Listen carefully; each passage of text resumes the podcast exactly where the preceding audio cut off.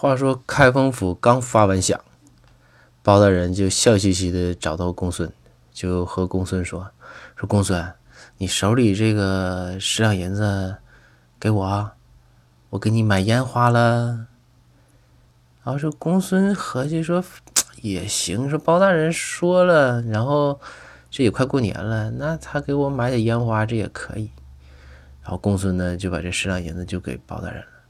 给完包大人之后啊，过了一个月，包大人也没提这个事儿。